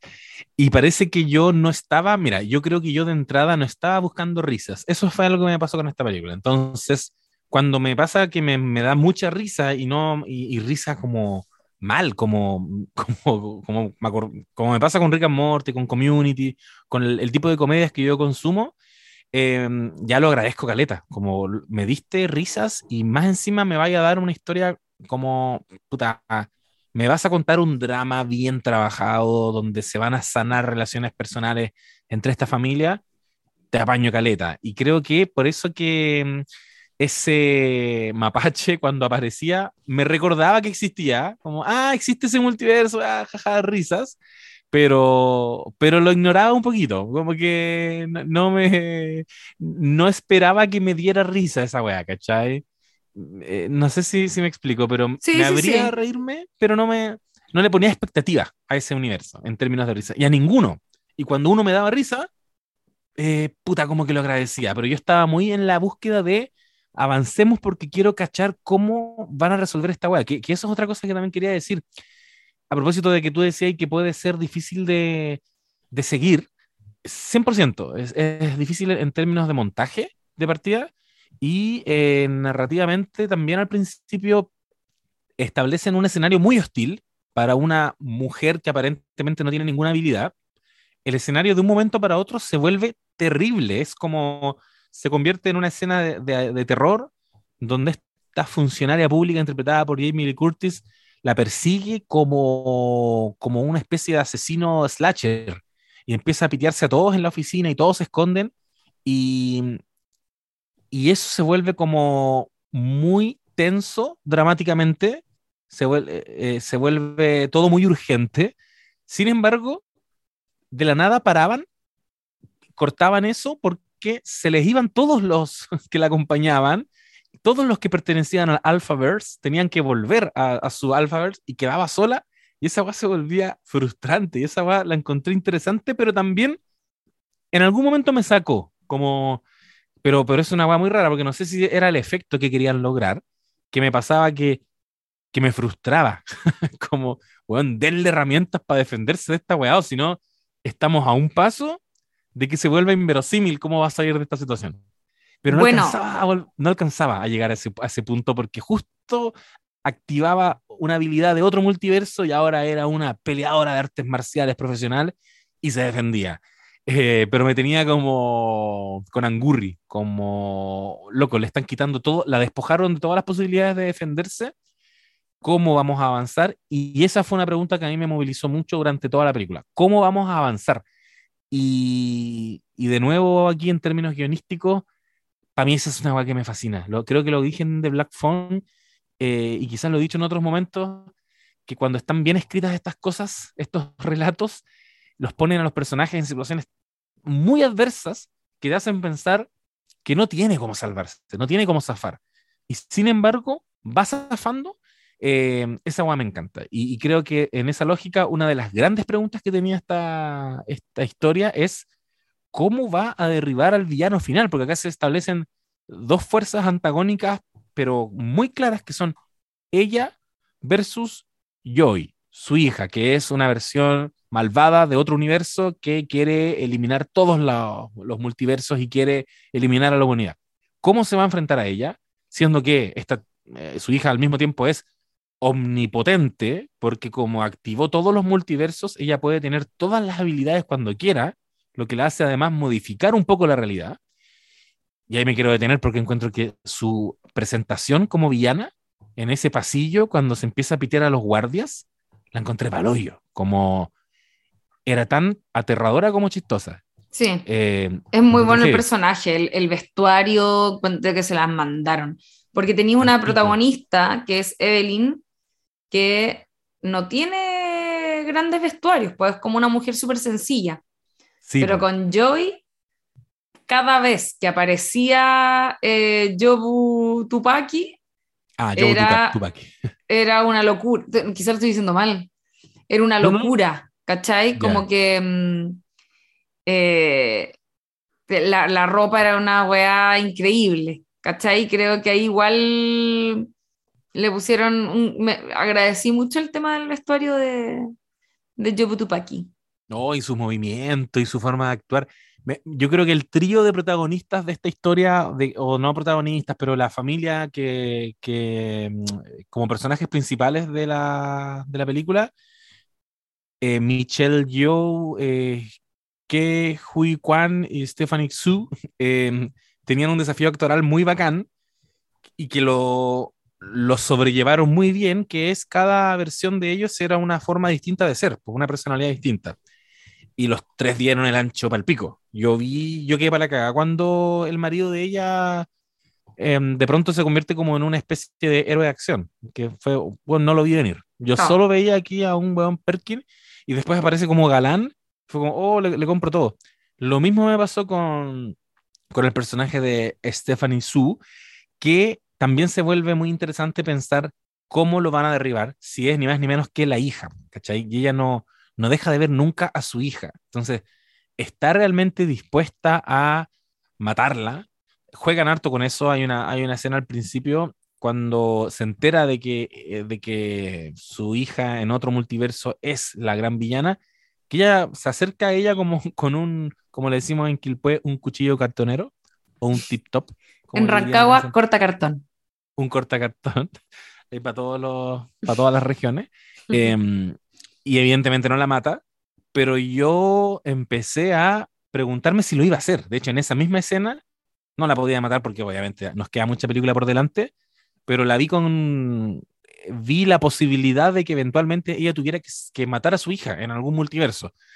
Como que todo el tiempo durante la historia estuve con esa sensación de cómo lo va a resolver. Y lo que terminamos entendiendo, y este es otro pequeño spoiler, bueno, voy a anticipar aquí que los spoilers están, este podcast es así, porque queremos comentar la película, que, mm, que lo que pasa es que, es, ¿cómo se llama el villano? Tapu Pacati. Jobu Tupaki. ya, Jobu Tupaki.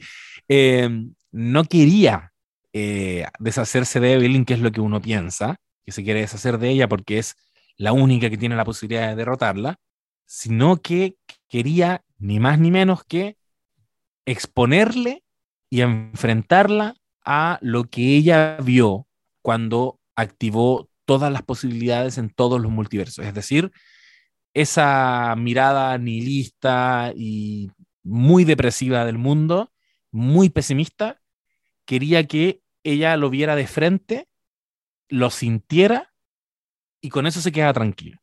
Quiero que mi madre experimente lo que yo estoy experimentando. Y después quizás hago desaparecer los universos, quizás no, ¿cachai? Em, y eso también se vuelve bacán, porque entonces te dice, ah, ya, no había que necesariamente eh, deshacerse de, de, la hija, sino que eh, ella simplemente quería enfrentarla a, a, lo que ella ve. Y ahí quiero conectar con otra weá que la encontré muy, muy bacán, que cuando te dicen que la película va a tratar de multiversos y que ella va a abandonar esta versión penca de ella, que es como la versión sin ninguna habilidad y con mucho potencial por lo mismo, pareciera entonces que el conflicto va a ser muy externo, como en esta lógica de conflictos externos, internos, etcétera, pareciera que el conflicto va a ser muy externo al punto de es con otro multiverso, o sea, ella va a abandonarse esta vida porque recibió el llamado del héroe y va a ser una heroína y va a piteárselos a todos y va a desarrollar habilidades. Y chao con su marido, el pusilánime, y chao con su hija con la que nunca conectó. Y, chao con su, con su papá, que, que está enfermo. Sin embargo, eh, encuentro muy bacán y muy, muy natural como en realidad termina siendo un viaje tremendamente íntimo, porque por lo que nos enfrentamos acá, porque es el gran villano es su hija, y está bien que sea su hija de, otro universo, pero es una forma de sanar su relación con su hija en todos los multiversos y al mismo tiempo de revincularse de maneras distintas con su, esposo. Y eso que parecía ser un viaje tan externo, tan voy aquí a enfrentar eh, este desafío y a salvar a la humanidad, termina siendo una historia de cómo salva a, a la familia y cómo se salva ella misma y, eso también es progresivo. Se va poniendo cada vez más íntimo. Mientras más se va desbordando en multiversos, se va poniendo al mismo tiempo más estrecho lo, lo, íntimo y lo personal de la historia. Em, de hecho, todos la mayoría de los personajes que aparecen en, en, la película, en todas estas posibilidades infinitas que hay, la mayoría de los personajes son personajes que te mostraron en esa secuencia al principio es la, la, funcionaria pública, es la mujer narigona, es el weón que se la jotea en, el, en la lavandería, es, está súper controlado el, como el universo de personajes. Em, y eso, ese juego, como a nivel de escritura, que se mantiene siempre como en ese equilibrio, es una de las weas que más me gustó. Y, y probablemente es la, es la razón por la que disfrute tanto esta historia.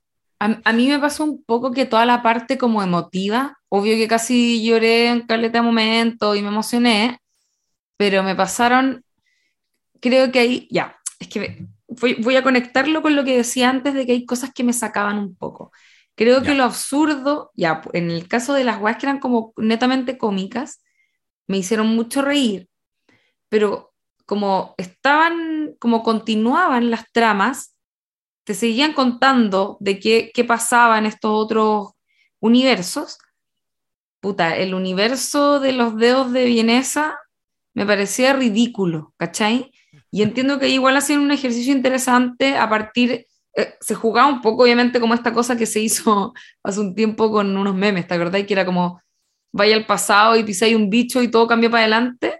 Sí, como sí, sí. hubo una pequeña diferencia en el inicio de la humanidad y en realidad los hueones que sobrevivieron eran unos primates con dedos largos como vienesas que mataron a los que eran como humanos y por lo tanto, chao, la humanidad son con dedos de vienesa y en ese universo, en vez de ser su enemiga, la, la mujer de impuestos internos, Jamie Lee Curtis, es su amante y son lesbianas, que a todo esto me pareció eh, un, un juego ahí un poco, eh, ¿cómo decirlo? Como ba- basic, como que eran las lesbianas con dedos de vienesa, en fin.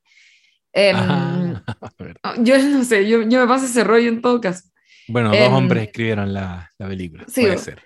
Eh, ya ahí, eh, como que esos momentos, el Rockakuni y la weá, como que me sacaban un poquitito de cuando me estaban contando algo más serio. Y también me ocurrió que siento que la peli como que mm, era poco consistente con algunas cosas. Por un lado, siento que la, histo- la historia completa se hace muy la loca, o quizás yo lo entendí mal, con el universo inicial, que es donde queda la zorra, y después cuando Mm. vuelven a él, en teoría, vuelven al mismo, pero como si no hubiese pasado nada de lo que pasó en el impuesto interno, cuando sí pasó.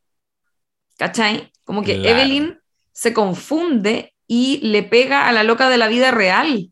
Y, y llegan los pacos y adquiere habilidades para poder pelear en ese universo, que a la zorra, y después eso se olvida. Y eso igual me. Como que.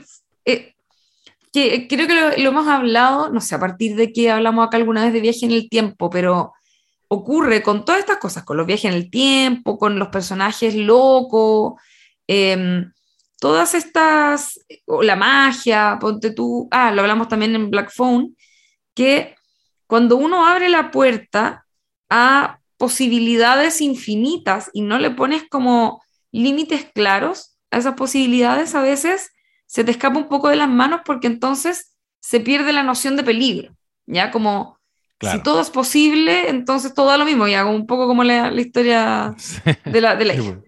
Entonces, eh, me pasó un poco eso, como que ya, puta, pero se fueron por un universo que entonces que no había pasado, pero era el mismo, pero lo encontré un poco conveniente. Entonces, como que Ya. igual tenía un poquitito como ese dato ahí rondándome cada cierto rato. Y me pasó además que el conflicto con Yobu Tu- Tupaki no lo conocemos realmente, como que tampoco exploraron tanto en el conflicto del alfaverso. Y de hecho, a esa Joy no la conocemos. Yo conozco solo a la Joy del universo inicial, donde, claro, tenía algunos conflictos con la mamá, que le costaba aceptar que la hija era lesbiana y todo, pero yo no sentí que era una historia terrible. ¿Me cacháis? Como que Claro. ya le hacía un poco el ninguneo porque le estaba presentando al abuelo, que era un señor que venía llegando a Hong Kong, en fin, que obviamente no cachaba nada, no, no- ni entendía mucho el idioma ni nada.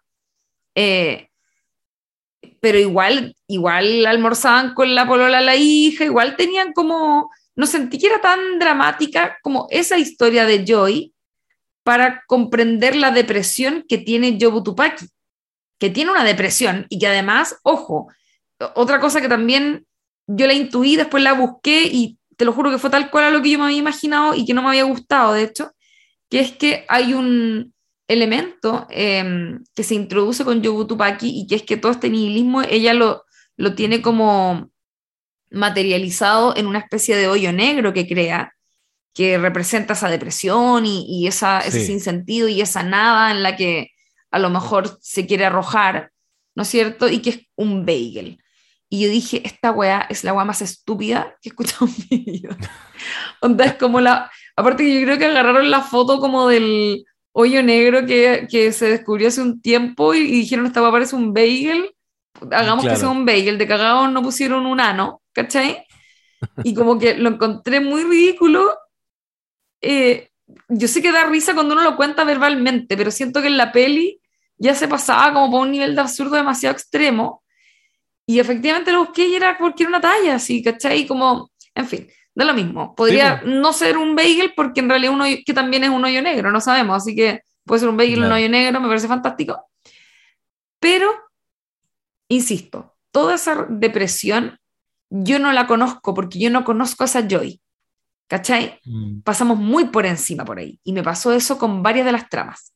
Como que sentí que la película se toma tanto el tiempo de, demorarse en contarte en detalle ciertas cosas y las peleas de acción que son fantásticas, eh, muy entretenida además, muy divertido, pero le dedica tanto tiempo a eso que siento que después le dedica muy poco tiempo a los dramas profundos que se supone que te está contando a través de todos estos dispositivos.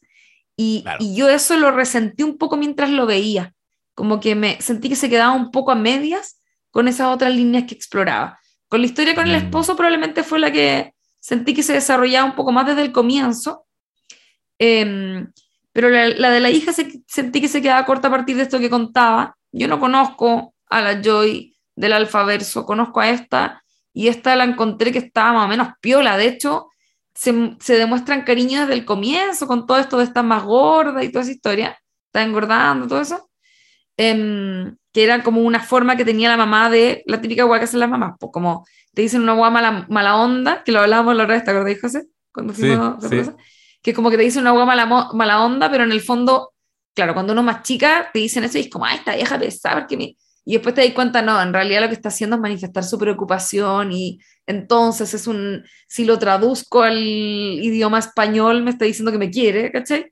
Sí. Eh, eh, y, entonces como que sentí que eso igual siempre estaba, no, no sentí tan dramática esa, esa grieta entre la relación que tenían ellas, ¿cachai? Entonces como que, mm.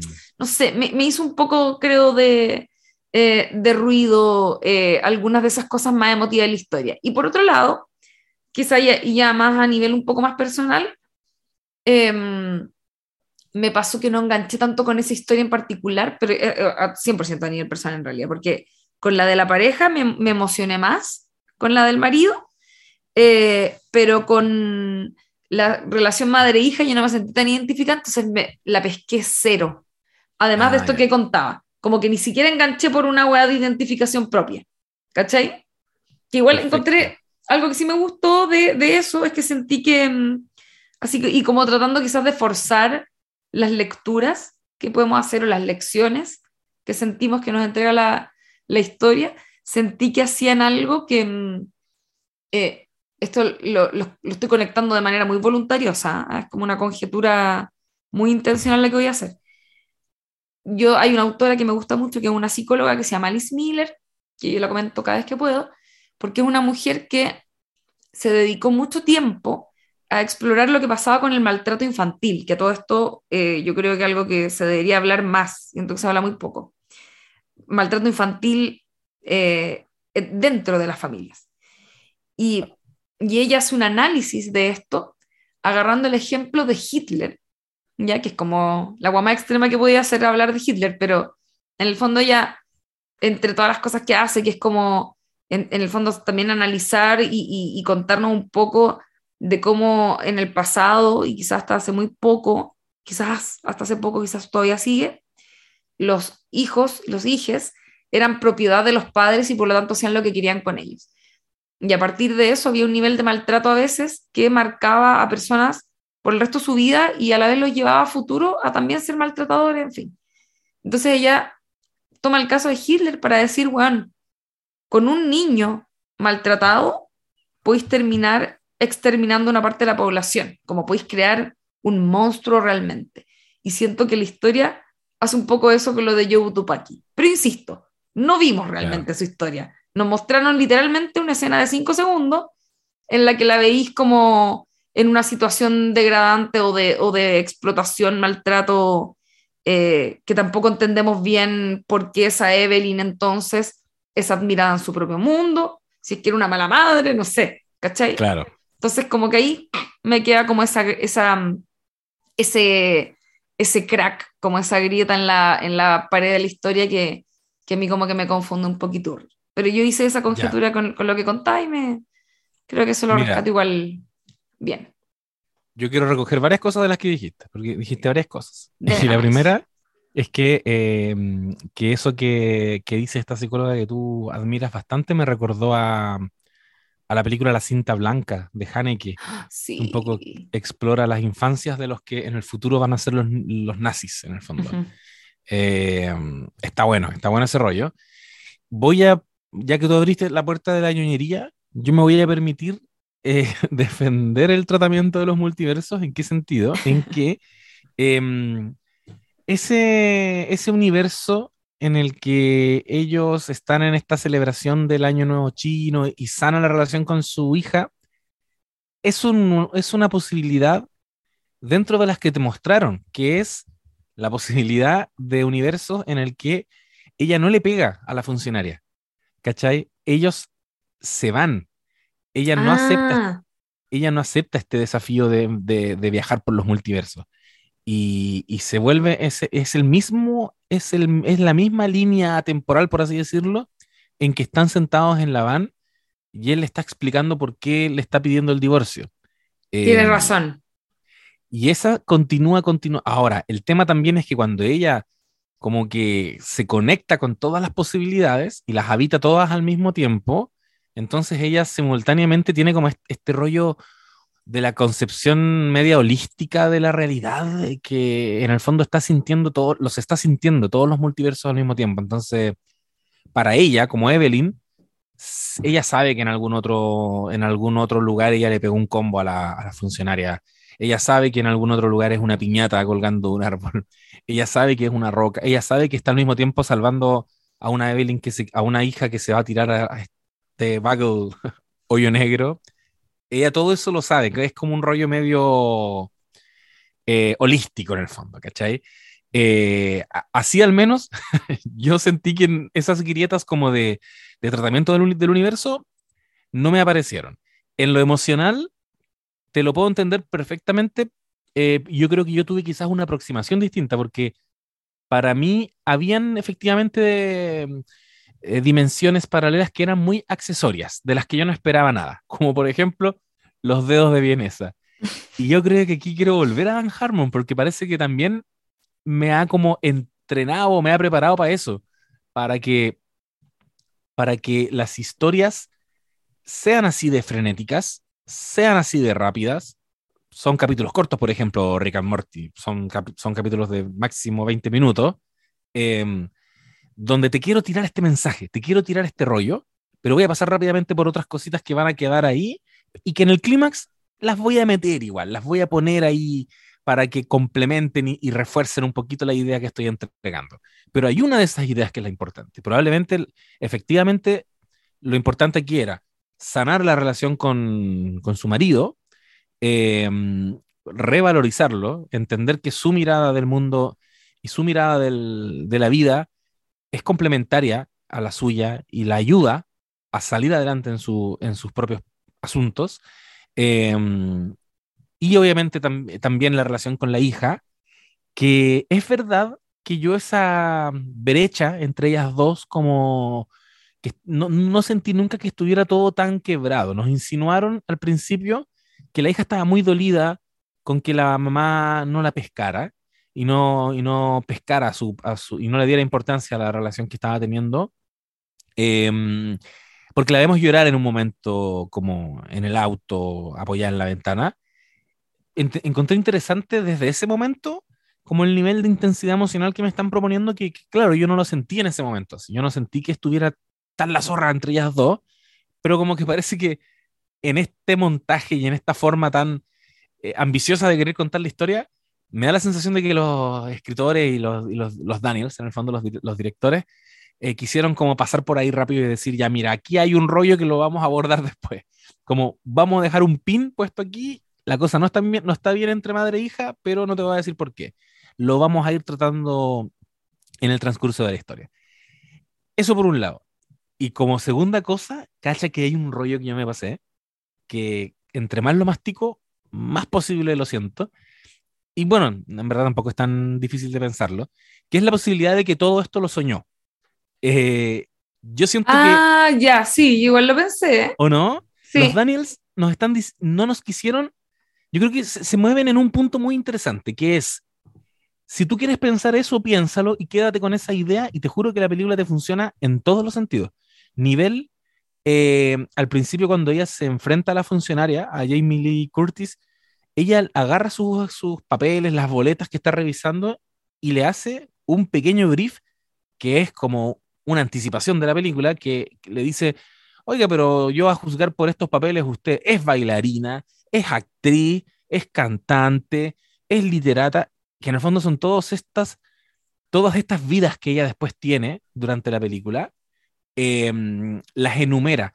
Y yo me quedo con esa literata, porque es como escritora, porque em, me la imaginé perfectamente en ese punto, cuando ella dice, oiga, pero usted parece que también es una escritora frustrada, al tiro dije, oh, es calmado. Y si estos quiebres de la realidad que está teniendo, porque los empieza a tener en el camino a el Servicio de Impuestos Internos, empieza a tener estos quiebres de la realidad.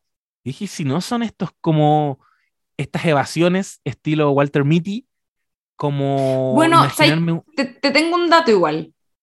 Ah, ya. Lo que pasa es que a propósito del, de, de, que decía que la historia se demoraron igual harto tiempo en, madur en madurarla y y obviamente por lo mismo pasó por distintas versiones, inicialmente ella tenía eh, déficit atencional, ¿cómo, ¿cómo, le dicen el, que es completo? Como, eh, como, es como déficit atencional con hiperactividad. Ah, ya. ¿Ya? Entonces igual hay algo un poco de eso. O sea, de hecho yo siento que tiene un poco, o sea, podría hacer esa lectura también, ¿cachai? Y que tiene que ver con lo que estoy diciendo, que es como se te va la mente para un lado, como... ¿Cachai? Y que es algo que además hay mucha gente que no se lo diagnostican. Uno de los Daniels, eh, cuando empezaron a trabajar esa línea, eh, como esa beta del personaje, se dio cuenta que tenía eso sin diagnosticar, cosa que me ah. pasó, creo, recientemente a mí. Pero, mm, pero claro, como que hay, hay una cosita igual con eso. ¿Cachai? Sí, o sea, yo la vi a ella cuando ella le dice, porque yo estaba así como compadeciéndola mucho por toda esta situación de mierda que era su vida entera, y ella le dice, no, y parece que usted es escritora, y ahí como que me tocó, me tocó una fibra sensible y dije, bueno, ella me la imagino escribiendo sus cositas, ¿cachai? Como sacando adelante a esta familia y escribiendo sus weaditas entre medio, sus cuentos, y dije, bueno, están apareciendo los personajes que ella escribe, se le están apareciendo esta villana, que en el fondo es una forma de sanar la relación con su hija, este otro hombre con el que nunca estuvo y que no es nada, no tiene nada que ver con su marido, que es un héroe de acción súper resolutivo, que la toma de la mano y le dice, ven conmigo si quieres vivir, ¿cachai? Eh, empieza a aparecer una vida que pareciera que ella podría haber estado plasmando quizás en historias. Entonces, si uno lo quiere ver así como, más que un sueño, como su imaginación en realidad, todo pasó en su cabeza, eh, casi quedaría lo mismo el mundo de las vienesas y del mapache. y lo único que nos importa es cómo ella em, sanó las diferentes relaciones y se sanó finalmente a sí misma, que es también otro de los grandes atributos que creo que tienen este tipo de historias, que eh, se fortalece mucho esta idea tan Robert McGee de que lo importante es la historia, lo importante es lo, lo que te queda el, el relato. Hay una parte de, de, ese famoso libro, el guion, en que él dice, si alguna vez tú estás viendo una, una película y te concentras en lo hermosa que está la música o lo bello que es eh, el tratamiento fotográfico, la, la, imagen, la foto, probablemente hay un mal guion, que en el fondo es una forma de decir, todo eso tiene que estar al servicio de contarte una historia. Es secundario. Bacán que esté bien, pero es secundario. Tú tienes que estar tan conectado con lo que te están contando que no te diste ni cuenta de lo bacán que era la música, porque en realidad la música se complementó muy bien con la historia. Me pasa con esta película que lleva esa weá como ya a su máxima expresión, nivel, vemos dos rocas conversando, con su Oh, eso fue genial. Esa escena, esa, esa, de todas las cosas acá fue, fue la, mm, la que más me gustó. Creo que, que te entrega como... Es que es muy decidor de uno de los temas de fondo que es em, como esta idea nihilista igual, po. ¿Cachai? Como Claro. de... mm, eh, como que te lleva a un lugar muy explícitamente nada y se tiran un diálogo como muy filosófico y creo Sí. que, que eligieron un muy buen lugar para hacerlo. La encontré muy bonita esa escena. Y espérate, quería mencionar algo a propósito también de lo que hablamos de los mensajes, como que te- de las lecciones, como que te entrega la historia y lo que ocurre con la trama de, de ella con el esposo, que tú lo pa- pasaste por ahí, pero mm, me gustaría como marcarlo un poco, que es que eh, Evelyn de alguna manera igual también estaba como un poco depre, ¿no es cierto? A, a partir de no sentirse realizada Sí. y, y un poco como, eh, no, sé, no sé cómo decir, no es asqueada, pero como le, le molestaba su, a pesar de que el, el marido, no dijimos esto, todo esto, o, o lo mencionaste tú como en la sinopsis nomás, pero el marido se quería divorciar de ella Sí, po, sí, sí. y ella no, pero ella lo detesta igual un poco, ¿cachai? Lo encuentra Sí. cero sexy, si es un guan que es como súper, es como un caro chico, medio extraño. Em, y eh, sin embargo, algo que sí ocurre, y con esto fue con lo que yo comentaba, que conecté más hacia el final de la película, que es que ella se da cuenta que su marido, la forma que tiene de ver la vida, que es muy distinta a la de ella, porque ella tiene como una amargura distinta, ¿verdad? Una persona un poco más amarga, y que a la vez eh, su modus operandi para, eh, sal- como para sobrevivir en esta situación extraña en la que se encuentra es a través de la violencia física y peleas, ¿no es cierto? Y todo eso. Y aprende de él que en el fondo se puede enfrentar la vida con optimismo en vez Sí. de con amargura y, y violencia en el fondo. Y, y- y ocurre esto como eh, medio icónico de la película, que es que él le ponía ojitos como de, de peluche a las cosas. eh, Sí. y se pone un ojito en la frente y empieza como a, a combatir a estos enemigos que, que están tratando de destruirla, comandados Oh, por Jobu Tupaki, ¿verdad? Empieza a combatirlos con, con optimismo y con empatía y como eh, haciendo ejercicios. Esto yo lo sé porque hice Tai Chi como tres meses, hace como 10 años, que es un arte marcial, pero de dejar pasar. Ah, Ella, ella eh, al principio hace artes marciales golpeando, ¿verdad? Pero el, el tai chi es como que uno fluye, ¿cachai? Entonces eh, tú no golpeas, sino que dejas que la fuerza del otro como que te, te pase literalmente por como el lado. abs- absorbes la energía del. La, la dejas pasar en realidad. La de- Ya. como que le haces el quite, por así decirlo, pero de manera muy fluida y como con técnicas de arte marcial. Entonces, eh, tú no golpeas, es cero violento, muy fluido como el aire y la weá tiene como unas voladas así. Eh, entonces, como que casi que dejáis pasar a la persona que te tiró el combo, lo dejáis pasar de largo y se saca la chucha solo, básicamente. ¿Cachai? Tiene como una cosa un poco así. Entonces, eh, eso lo encontré muy bonito. Yo me quedé mucho con ese mensaje. Creo Sí. que, mm, creo que, eh, insisto, el, el gran antagonista que supuestamente era Jobu Tupac y todo eso, para mí eso no cuajó tan bien dentro de la historia. Creo que hay cosas que yo las hubiese abordado distinto, quizás, como que siento que no, no lo sentí como, no me cuajó bien para mí eh, algunos detalles de la historia, sobre todo en las lecturas filosóficas de algunas cosas y todo, pasaban a veces muy rápido por encima de algunas cosas.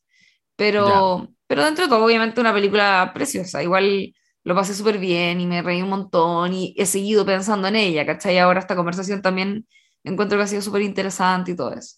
Sí, yo, yo quiero igual recoger lo que decía ahí del, de- del momento en que ella abraza la forma que tiene su marido de enfrentar la vida como, com- como compatible con la suya, ni siquiera como excluyente. No es como, mira, parece que él ve las cosas de una mejor manera. Es como, entiende que yo soy, yo soy militante de, ese pensamiento, que yo yo soy 100% ese weón, con todo lo bueno y lo malo, que, que el weón en el fondo es como Mr. Peanut Butter, cuando les dice a, los, a sus amigos, ustedes me ven muy aquí como jaja, eh, chistoso y muy relajado, piensan que soy tonto, pero en verdad él se dio vuelta la weá, como que él, él siente que sí, efectivamente, yo entiendo tu visión nihilista, estamos en un absurdo, si nos vamos a morir, ¿cachai? Esa weá es así. Todos podemos entrar en esa línea de pensamiento, ¿cachai? Y lo vamos a hacer eventualmente muchas veces. Pero en el fondo, y, y esta es la frase que, con la que yo me quedo, que le dice, mi forma de enfrentar la vida es otra forma de luchar, ¿cachai? Porque en el fondo él, él, reivindica que está también enfrentándolos, ¿cachai? De alguna manera. Es una lucha diaria. Y esa lucha diaria está dada por ponerle los ojitos culeados a las cosas, ¿cachai?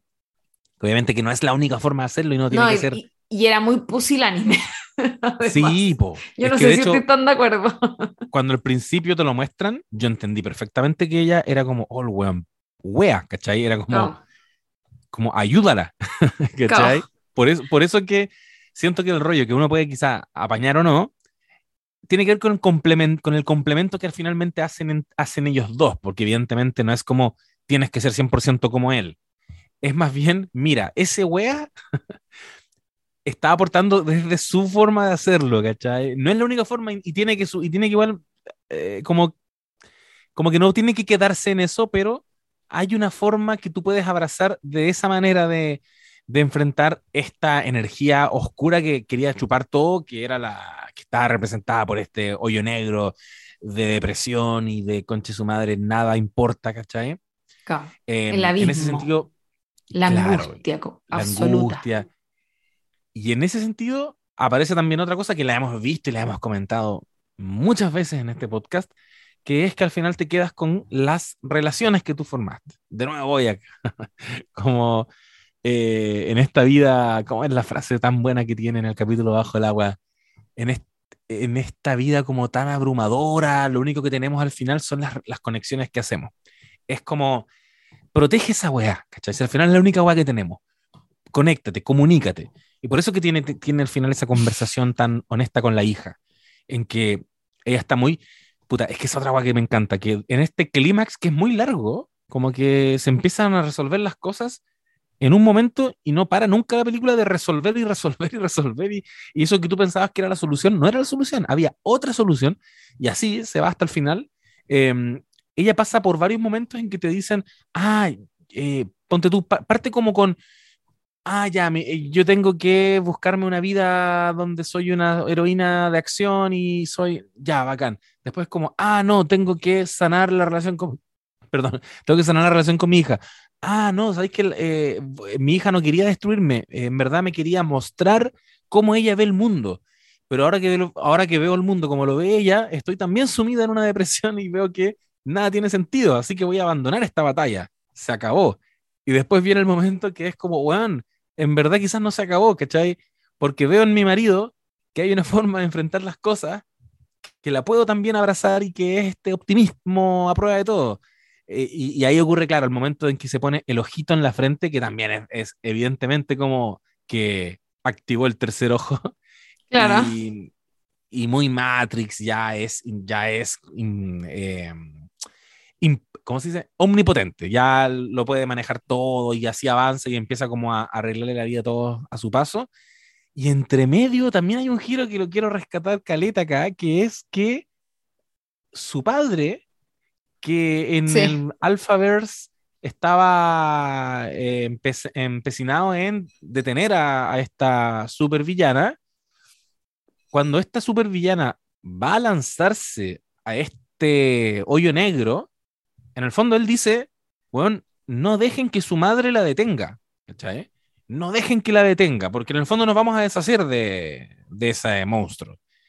Y, y, mientras Evelyn trata de abrazar a su hija para que no se caiga en ese hoyo negro, eh, un perdón, un poco antes de eso, se le atraviesa este viejo, y de, de pronto este viejo que se veía tan en un segundo plano, como un viejo medio desagradable, de pronto se constituye como el que le cagó la vida desde la infancia a, a Evelyn. ¿Por qué? Porque nunca se la jugó por ella. Porque nunca le puso fichas y la dejó partir ya simbólicamente, pero también de forma bien explícita cuando ella se va de China y parte a hacer su vida a Estados Unidos. En el fondo, había weas que tampoco había sanado con su padre, y ahí es donde ella dice, y uno como, como espectador dice, ah, esa era la respuesta. Y él la dejó ir indignado, no la habló más, como que... claro. Esa era un poco la cosa. Y ahí ella dice, yo no soy mi padre, bueno, no la voy a dejar ir, voy a luchar por ella. Y es como, oh, weón, no te lo puedo creer. Eso era, ¿cachai? Si tampoco era soltar siempre. Soltar, pero es tu hija, ¿cachai? Es tu hija, igual agárrala, no, no dejes que se vaya. Em, no, y, y, todos esos mensajes siento que muy bien construidos en esta escena de clímax, eh, donde obviamente yo estaba ahí, pero ya llorando. A moco tendido. A moco tendido. Película culiada, mira lo que me hiciste, me hiciste reír, me hiciste llorar. Eh, y me encanta. Y, siento que eso es algo que, que, tiene, sí. Yo siento que soy de hierro. Eso me pasa. Como, te lo juro que es a mí. Me quedé decepcionada de mí misma después de esta película porque dije, bueno, onda. Como. Es que yo soy muy nihilista, igual es, es, verdad. Yo, a, veces tocan teclas distintas en, en nosotros. Me, acuerdo que nos pasó lo mismo con Soul. Yo estoy como, bueno. Ah, tenés razón. Y yo me acuerdo que tú dijiste que sí, yo entiendo, pero como que yo, esos, esos elementos, como que tú ya los tenías más o menos resueltos. Sí. Entonces, no te tocó las mismas teclas. A mí probablemente me ha pasado con otras historias, donde es como, sí, perfecto, lo entiendo. entiendo por qué puede emocionar a la gente, pero a mí no me emociona. Pero, puta, a veces, a veces está justo ese relato que se mete ahí como en lugares que uno no los ha enfrentado todavía muy bien. Y, y, no, y lo hace de esta manera también, que tan puta divertida, la sí, tan divertida. Qué bacán, qué bacán que te haya gustado y que hayas disfrutado con la película. Creo que eso siempre es una buena noticia. Sí. ¿Cachai? Como que. Mm, qué placer, qué placer. Sí. Bueno, yo quería que me pasara eso. Siento que no me pasó, pero filo. Como que también. Igual lo pasé bien y de hecho no iba al cine hace caleta, como.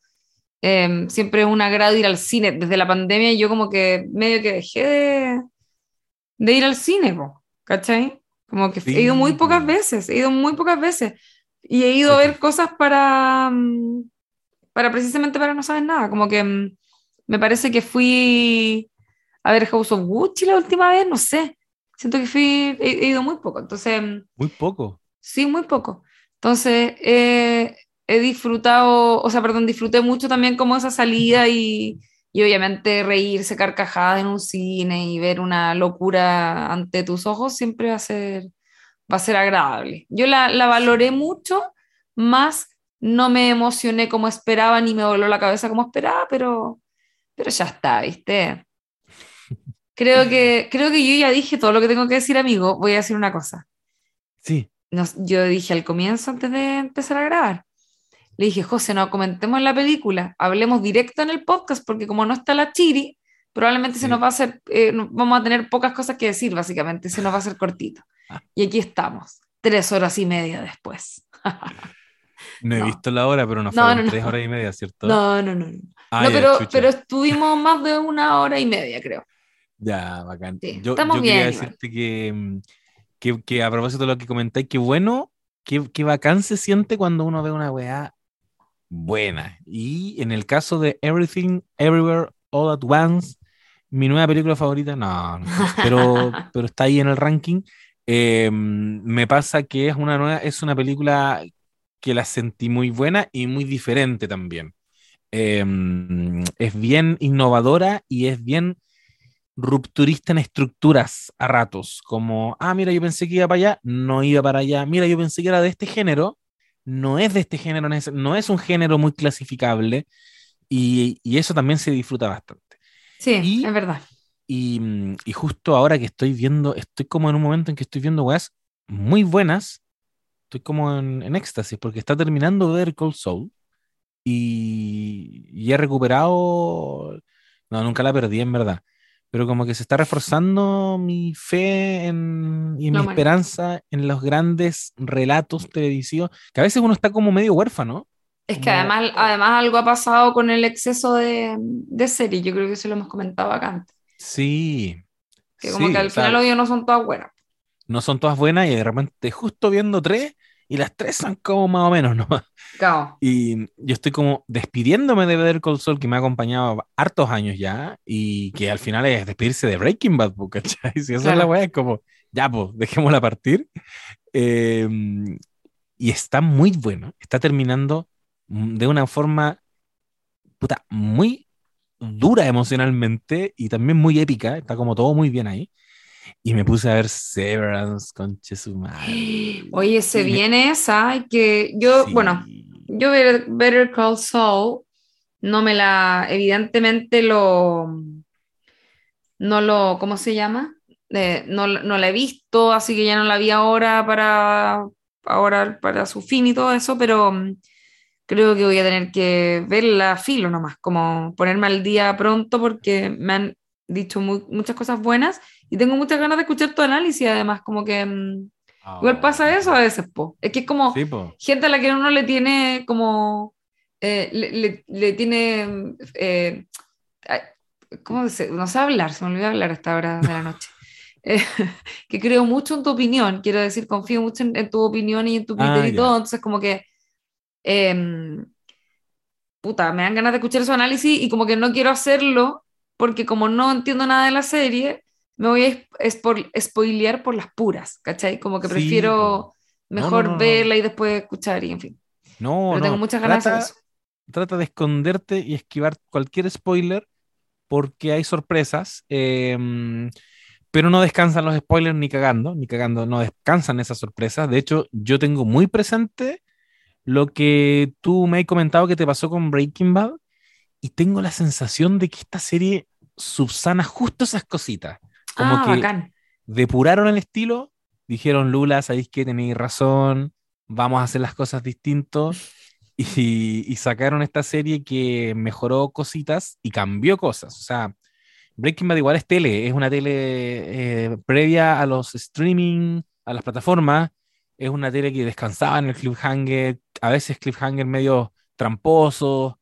Em, era rápida. El otro día me vi el capítulo que lo escribió Peter Gould, que Peter Gould es el showrunner de Better Call Saul, y él escribió el capítulo de Breaking Bad que se llama Better Call Saul, que es el capítulo en el que ah. aparece por primera vez Saul Goodman. ¿Verdad? Y, y bueno, el capítulo es muy rápido. Yo lo disfruté, yo sigo sintiendo, bueno, Breaking Bad es 100% mi serie, es muy ágil, está todo muy bien puesto, pero es distinto, es distinto. Y Better Call Saul es mucho más reposada, es un viaje mucho más eh, interno, del personaje. Es más larga de partida, tiene como una temporada más. Em, y no es una transformación tan, como decía Vince Gilligan en su minuto, que quería convertir a Mr. Chip en Scarface. Eh, no es tan radical la transformación, es simplemente un abogado que, que hacía las cosas, que quería hacer las cosas bien, ahora es un abogado que hace las cositas, que toma el camino corto, Que toma atajo. No es una transformación también tan ¿cómo vamos a ver a Better Call Saul? No, tú ves siempre un poquito a Better Call Saul en esta historia, pero se concentra en otras cosas, se concentra en esas personas que, que son su ancla y que uno sabe que no van a estar eventualmente. Em, bueno, ya, se, ya está llegando ese momento, ya llegó a ese momento y esta última temporada se está sacando unos, se está sacando unas weas tan cuáticas que solamente las podía hacer cuando eres, cuando tienes ese como crédito de la gente de ser Vince Gilligan y Peter Gould, que yo siento que hace como tres capítulos que la serie pudo terminar perfectamente. Llegó a un clímax en que resolvió ah, casi todo. Eh, y, tú miráis para adelante y te dice, quedaban cuatro capítulos más, ahora quedan dos. Em, ¿Qué va a ser? ¿Cachai? que este es un gran desenlace, como un desenlace muy largo ah, y, y, y Saul Goodman se va a perder en el horizonte. Em, ¿qué va a hacer? Y está haciendo cosas en estos cuatro capítulos. Te dijo, Juan, también te puedo mostrar esto otro. Y eso lo encuentro una locura, como, weón, la cagaste. Está muy buena y, e insisto, eh, Severance me produce una emoción parecida, pero al revés. Es como ver Call Saul me estoy despidiendo, Severance la estoy recibiendo en mi vida y me encanta porque tiene solo una temporada y, y siento que está muy bien. está, muy bien lo que, lo que hicieron ahí. Me encanta que voy a empezar ese viaje ahora. Ya, buenísimo. Oye, espérate, ¿y, el, ¿y Better Call Saul le queda un capítulo nomás? Ahora le quedan dos. Ah, le quedan dos, ya. Bueno, porque ahí, el José la está comentando, así que para que. Sí, pues. Pero no, no, capítulo a capítulo, no estoy tan mateo. Está ahí de cúmulo de capítulos. Sí, dejo que pasen unos, unos tres y ahí me lanzo el análisis que de hecho ahora se viene. Ah, y esto es súper importante. Esto es muy importante porque me lo han preguntado. Yo anuncié un concurso en ese capítulo. Ah. Y en este próximo capítulo que voy a sacar, voy a anunciar al, al o la ganadora. Eh, para que lo tengan presente, no he olvidado ese sorteo, está ahí, voy a hacer el sorteo y ahora en este capítulo van a saber quién se lleva el producto exclusivo de, de Series Tienda eh, sobre Better Call Saul. Hice una wea muy chistosa, amiga. Les pedí en la mitad del episodio como que escribieran por interno al podcast y a la tienda una palabra una palabra random, pero que tiene sentido para la gente que le gusta Breaking Bad. Esa palabra era Osimandias. Ya. Y, y, llegaron así. de hecho, alguien me puso, me siento como parte de una sociedad secreta, porque me empezaron a escribir, hola, Osimandias. pero como 100 personas, una wea Ahora, hasta, hasta el día de hoy, no sé si todavía estoy la a tiempo. Osimandias. Yo creo que voy a recibir ese mensaje toda la vida. Va a llegar alguien a escuchar el podcast. Eh, Voy a pillar con gente en la calle si te va a hablar al oído. Osimandias. Al oído. Osimandias. me dio risa igual, porque es real, era como una especie de secta. Qué Pero eso, eso chiquilles, se viene el, el, anuncio de él o la ganadora y tampoco tengo nada más que agregar sobre esta película maravillosa que acabamos de comentar. Solo decir que voy a irme de cabeza a ver Swiss Army Man que la miré a huevo y ahora estoy seguro que me va a encantar. A huevo. Sí, yo igual la quiero ver, la voy a ver. Oye, ya, pues, yo mira, yo me estoy despidiendo y estoy mirando muy ad hoc una imagen del universo porque agarré una de las del James Webb y la puse de fondo de pantalla en mi monitor. Ah, Así que estoy viendo las estrellas y los, las galaxias y los multiversos. Ya. Una dona. Una dona. Estoy viendo un, bagel. Em, ya, pues, estaríamos. Pues, Obvio que se me quedaron cosas al tintero, me voy a acordar mañana, me voy a querer cortar la cabeza, pero. Igual, es que es inabarcable. De Classic. Hashtag de Classic. Sí, pero que manden todos sus comentarios, chiquillos. Obvio que me van a, van a mandar esos comentarios. Los voy a leer y voy a decir, oh, verdad, verdad, no dije esa weá. Pero bueno, para eso están las redes sociales, arroba no sabes nada podcast en Instagram nsn-podcast en Twitter, Buena Pic, quien les habla, arroba Buena Pic en Instagram y arroba Urgente Difundir en Twitter. ¿Y cuáles son tus canales? Y yo soy Lula la del barrio en todas mis redes, incluyendo TikTok, porque ahora soy adicta a TikTok. Conquistando nuevas plataformas. Lula Almeida llegó a TikTok. Yo estoy entrando a TikTok. Oye, yo estoy adicta, ten cuidado. Oye, y mándame tips porque mm, quiero hacer cosas en la pega nueva, quiero también usar TikTok. Igual yo no, yo no hago nada, pero me pitié mi propio algoritmo porque me puse a ver puras weas de terror. Ay, pésima idea. Como que ahora me voy a acostar, voy a ver TikTok un rato y me voy a cagar de susto y voy a soñar puras weas. Esa, es mi. Eso, de eso se ha tratado mis últimas dos semanas, básicamente. Qué maravilla. mándate, mándate todo eso. sí, igual te voy a mandar cosas de TikTok por interno. Ya, eso, eso, ya. Ya. Ya, vos chiquillos. Ya, amigo. Nos vemos. Nos, vemos. Que esté muy bien. Adiós. Adiós.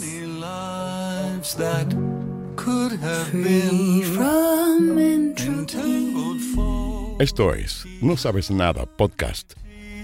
Lula, Chiri y José comentan tus series y películas favoritas en una conversación llena de spoilers.